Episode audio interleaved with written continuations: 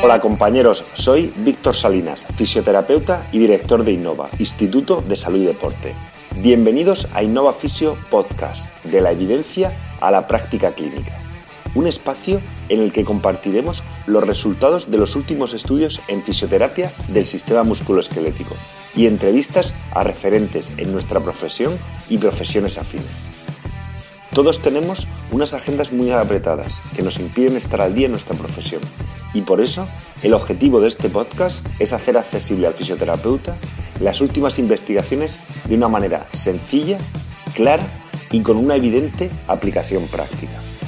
Estar al día en tu profesión está a tu alcance. ¡Comenzamos! Hola compañeros, bienvenidos a un nuevo episodio de Innova Fisio Podcast. En el capítulo de hoy hablaremos sobre la relación de la fuerza de la musculatura de la cadera y la biomecánica de esta durante eh, la carrera a pie en pacientes afectados con el síndrome de impingement femoral eh, acetabular. Un artículo publicado por Mentiplay en Clinical Biomechanics en 2022 sabremos que el síndrome de impingement femoroacetabular es un síndrome relacionado con el movimiento, pero que tiene que estar definido por una triada de, aspectos. Uno, que haya unos síntomas, que haya signos clínicos y que se correlacionen con las eh, pruebas complementarias. Y eh, dentro de, este síndrome, el más frecuente es la, morfología tipo CAN, que como sabemos lleva a un contacto aberrante entre la cabeza femoral y el acetábulo, pudiendo incrementar el riesgo de desarrollar osteoartritis de cadera. Sabemos que hay algunos estudios que ya han estudiado a nivel biomecánico en el miembro inferior, como en, actividades de bajo impacto, como podría ser eh, caminar, la biomecánica es eh, anormal tanto en, la pierna afectada y en relación a la no afectada y con sujetos sanos. También sabemos que, en, la sentadilla completa, y lo hemos eh, explicado en otros podcasts, los mecanismos de compensación en aquellos pacientes afectados de, de, impingement que son sintomáticos son diferentes en aquellos que pueden compensar de alguna manera y no tener este patrón eh, aberrante. Eh, es, importante, debido a la prevalencia que existe y al intervencionismo que se está haciendo actualmente, de conocer realmente cómo impacta eh, un síndrome de, de impingement acetabular en actividades más intensas como podría ser la carrera. Sabemos que la carrera eh, se, reciben o, se producen fuerzas de, impacto hasta 10 veces del, peso corporal y, y la cadera es una de las articulaciones que más sufre con ello.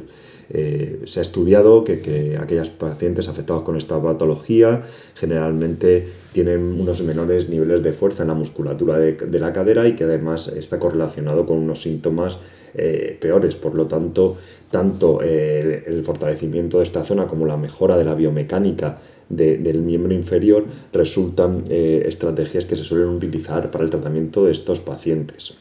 Muchas veces no, se ha encontrado una correlación clara entre la fuerza y la biomecánica en eh, los sujetos eh, no lesionados y el foco siempre se ha puesto en la musculatura abductora y la abducción de cadera durante la cadera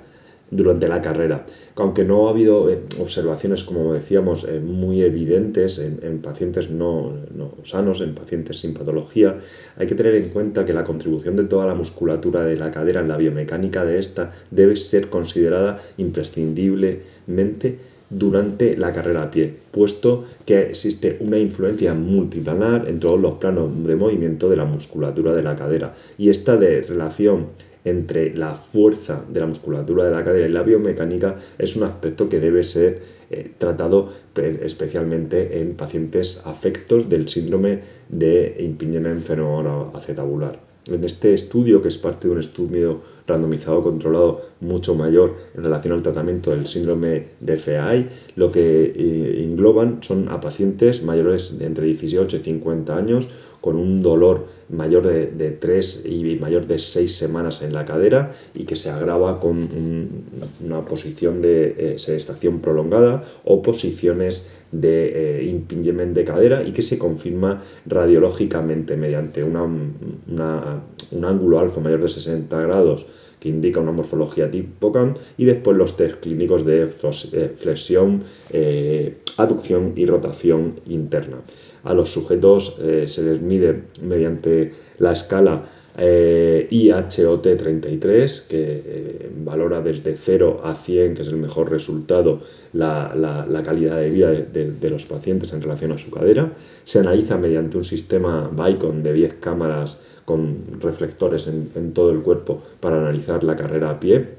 y se mide la fuerza mediante un dinamómetro manual en el que se evalúa tanto la fuerza isométrica de flexores, extensores, abductores, aductores, rotadores internos y rotadores externos para tener un perfil de fuerza completo de, la cadera.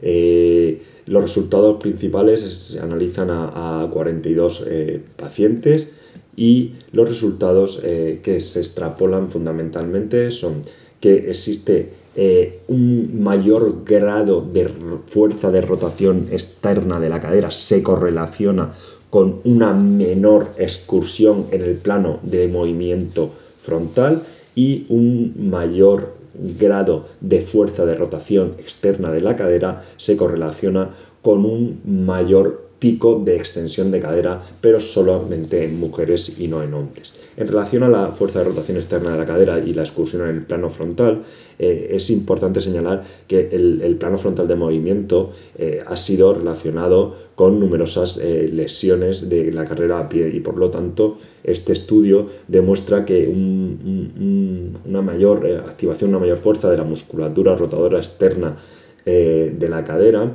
puede mejorar la abducción y la, restricción en el plano de movimiento, aunque es cierto que hay estudios contradictorios en relación a los abductores propiamente dicho, en relación a si hay una correlación con menor... Eh,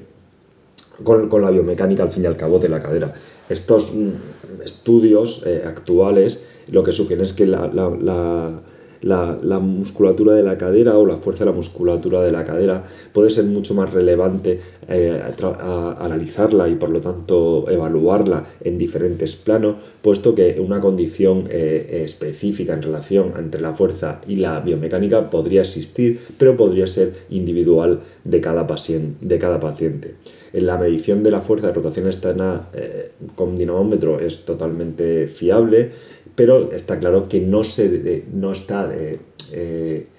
destinada a analizar la fuerza específica de un solo músculo. De hecho, se consideran los rotadores internos fundamentales el glúteo mayor y los pequeños, los, los, los, los rotadores externos pequeños, el piramidal, obturador interno, ambos gemelos y el cuadrado femoral. Pero teniendo en cuenta que el glúteo mayor también puede eh, provocar la aducción de, cadera, eh, pues puede explicar la relación, la relación que existe entre la fuerza de la rotación externa de cadera y el plano frontal precisamente durante una actividad como es correr. Y también es importante considerar que la posición de la articulación de la cadera, y esto es fundamental entenderlo, puede alterar la orientación del, del brazo de palanca y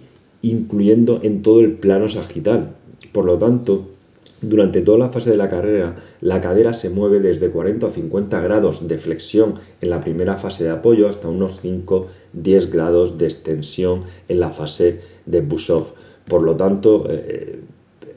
podría ser interesante valorar la fuerza de los rotadores internos en diversas posiciones y, eh, eh, por supuesto, abordar el trabajo activo eh, con eh, una variabilidad en todo el ciclo de movimiento, independientemente de la musculatura que esté trabajando, puesto que existe un, abordaje o debería existir un abordaje eh, multifuncional, multifuncional en todo el rango de recorrido para poder conseguir que la musculatura sea efectiva precisamente en todo este rango. En relación a, la fuerza de la cadera y, la biomecánica eh, en relación a la extensión, solamente eh, eh, ha podido demostrar el presente estudio que aquellas mujeres con rotadores externos de cadera